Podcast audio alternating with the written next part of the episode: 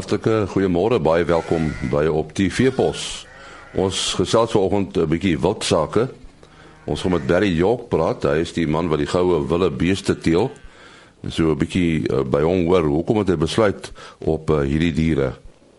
En dan met Piet Warren, uh, een van Piet Warren se uh, swart witpense het onlangs 'n rekordprys behaal op 'n veiling. So 'n bietjie met hom praat oor die neigings en die tendense. Ons uh, gesels met Barry York. Hy's 'n wildboer daar op die plaas Goede Hoop by Alma in Limpopo. Nou as mense veral in die wildbedryf uh, van Barry York hoor, dan dink hulle net aan die goue wilde bees. Hoekom het jy met goue wilde beeste begin boer, uh, Barry? Ag nee, ek was baie gelukkig. Uh jare terug. Ek dink was in 91. Ek het die eerste goue wilde bees bil in Suid-Afrika gevang op die Limpopo rivier op 'n plaas in naam Swinburne. En ons begin met 'n teelprogram. In daardie jare was die goue wilde bees min waar min waar nie. Niemand niemand wil hulle hê nie. Ehm um, niemand wil eintlik wilde bees hê omdat ehm um, hulle vir die beeste self siekte gegee. En hulle is gesien as 'n as 'n pes vir beesboerdery. Nou het jy in daai stadium met beeste geboer. Ja, ek het met beeste geboer en ook da daarso op met wild. Maar ek het gesien die goue wilde beeste was 'n baie vir my 'n uh, uitstekende mooi dier. En toe ons het begin 'n teelprogram met hom. So jy het met die goue wilde beeste geboer saam met die jou gewone beeste. Nee, eintlik so en op daardie stadium ehm um, ons het die wilde beeste geskuif van daardie plaas na my tel Alec Ruff. Ehm um, hy het 'n plaas gehad in die Magaliesberg wat 'n wat 'n suiwer uh wildsplaas was. Ek was besig met wild en ehm um, en bees op my plaas waar ek gebly het by Sebele naby Molete die dam. Ja, maar daardie stadium ons het ons wilde bees met ons beeste apart. Maar die die die bees die beesboerdery was die groot boerdery op daardie stadium. So jy sê op daardie stadium boer jy nog met beeste? Nee nee ja, ons ons het hierdie plaas in Alma gekoop so 2008. Uh, as 'n beesplaas. En ons het hier probeer met beeste boer en ons het redelik goed goed gedoen met die beeste. Ehm um, ons het drukbeweiding gedoen met die elektriese draad, ons het hard gewerk met die beeste. Maar die beesprys is is is het nie mooi opgegaan in die laaste 10, 12 jaar nie. En gelyk met die ander pryse van die plase, die ander insetkoste. So dit was net baie moeilik om om om om uh 'n lewe te maak uit beeste.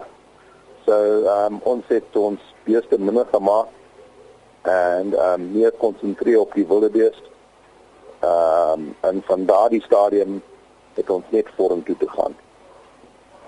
So dit was 'n goeie besluit om van die uh, van die beeste ontslae te raak en aan te gaan met die goue wilde beeste. So baie goeie besluit en ehm um, jy weet ons is baie gelukkig. Uh die wilde beestprys is baie goed. Ehm um, hulle teel baie goed. Uh die wilde beeskoeie pas sy kalves baie goed op. Hulle is vroeg, hulle is vroeg vrugbaar. Ehm um, hulle is baie taai taai diere. Hy kry nie maklik siektes nie. Hulle ehm um, en en en hy groei op 'n baie goeie tempo. Jy weet mense sê as 'n kalf speen die helfte van sy maag se gewig is dit 'n goeie boerdery.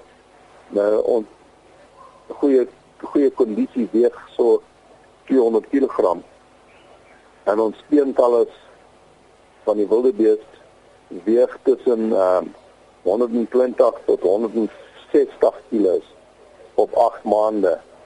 So die die een ding wat wat ons het nooit um, mooi getoets is hoeveel vleis kan ons uit wilde beest direk produseer of of of of of of inheid um grootte van die grond. En ek dink ons sal ons kan baie goed doen met wilde beeste. Ja, dit dit was eintlik 'n geloofstaat destyds net toe jy met die goue wildebees begin het. Want soos jy sê, die die ouens het nie eintlik belang gestel in in, in die dier nie. Ja, nee. Kyk, daar daar daar's 'n groot belang, ja, daar's daar's baie mense wat belangstel nou in wildebees en met die goue wildebees. Jy weet nie begin baie mense het nonsens gepraat um, omdat hy 'n tier variasie is.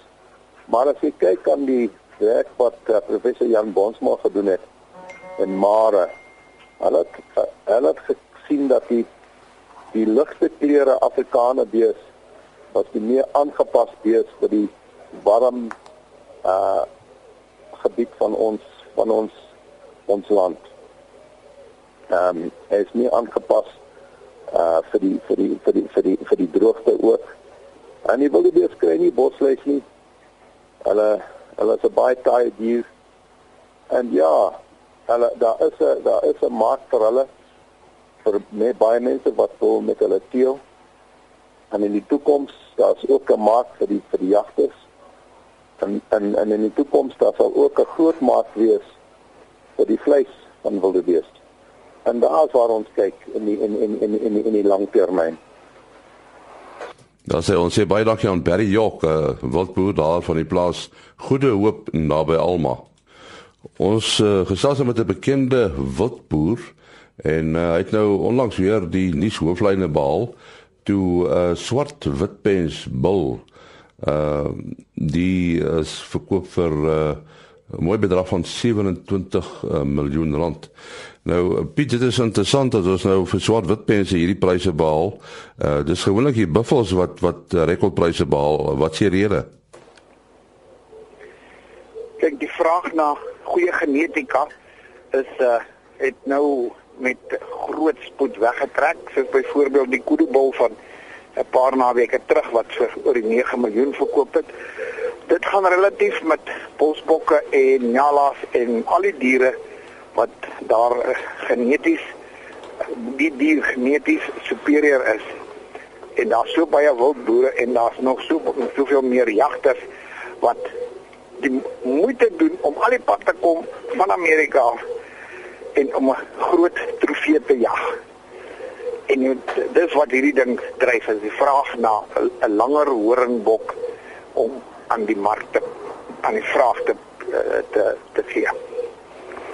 As jy so praat van die genetika, in die verlede was daar nie soveel bekend uh oor die genetika van van wat nie. Dit is nou 'n uh, aspek wat baie verbeter het, nê. Nee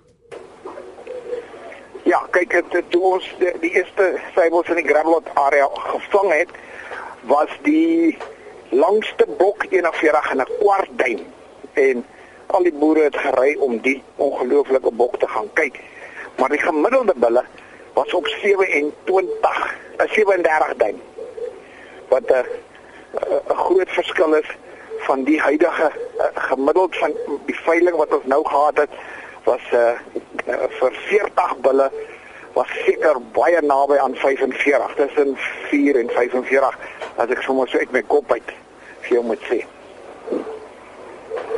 En uh jy sê die mense die die soek nou die goeie genetika. So wat jy eintlik impliseer is uh, soos die genetika verbeter, gaan daar ook waarskynlik uh, in die toekoms weer hierdie uitskietpryse betaal word.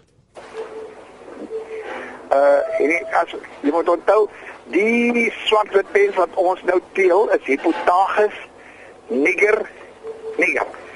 Die rekord in die wêreld is in 1898 by Chokwana in die Wildtuin geskiet en dit is 'n 56 en 5/8ste bil. Nou, van toe af het ons al die groot bulle al die tyd doodgeskiet en al die kleiner is geteel. Toe gaan ons in ons voer in die 80 en 90 jare bokke van Zambia af in wat gelukkig nog nie onder die jagters so kwai deurgeloop het nie. Hulle het nou in hierdie later tyd kwai onder die jagters deurgeloop. Maar dit het nie gebring dat ons die bokke kon opteel En ek sou vermoed dat die gemiddelde bil wat nou as geteelbil in Suid-Afrika gebruik word, uh al ten minste by 43 duim staan. En 65 bulle oor 50 Ek dink jy seker oor die 20 bulle langer as 50 nou in die land. Nou, hoe daai bulle mekaar gesit het, is dit 'n kruisbul of is dit 'n lyngeteelde bul? Maak baie baie saak as jy dan sou vorentoe daai bul op jou bokke gebruik sy sy sy sy dominansie van sy gene waar as hy kruisbul is, jy kan 52 duim bou gebruik wat 'n kruisbul is en met min sukses aan jou kudde vorentoe gaan. Maar baie laer persentasie.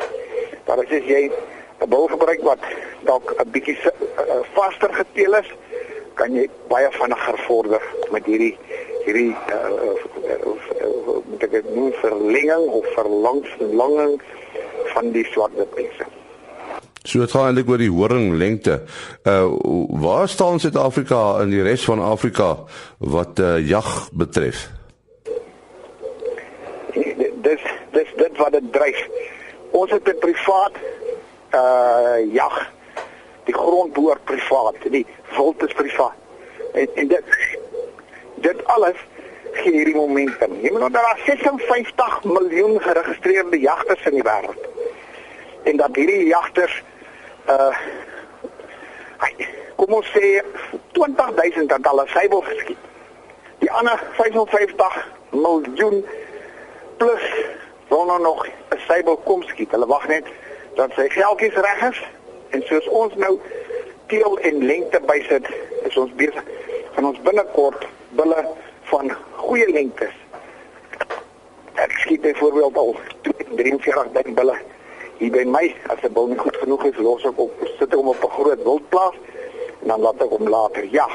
So dit dit maak dat daai 42 duim perk wat die bottom line van Roland Ward is is uh, word groot vraag voor vraag vir sulke bulle. Nee, ons sê baie dankie aan Piet Warren. Hy's 'n bekende wildboer en ook 'n wildteeler. Tot uh, volgende keer, alles van die beste. Ah.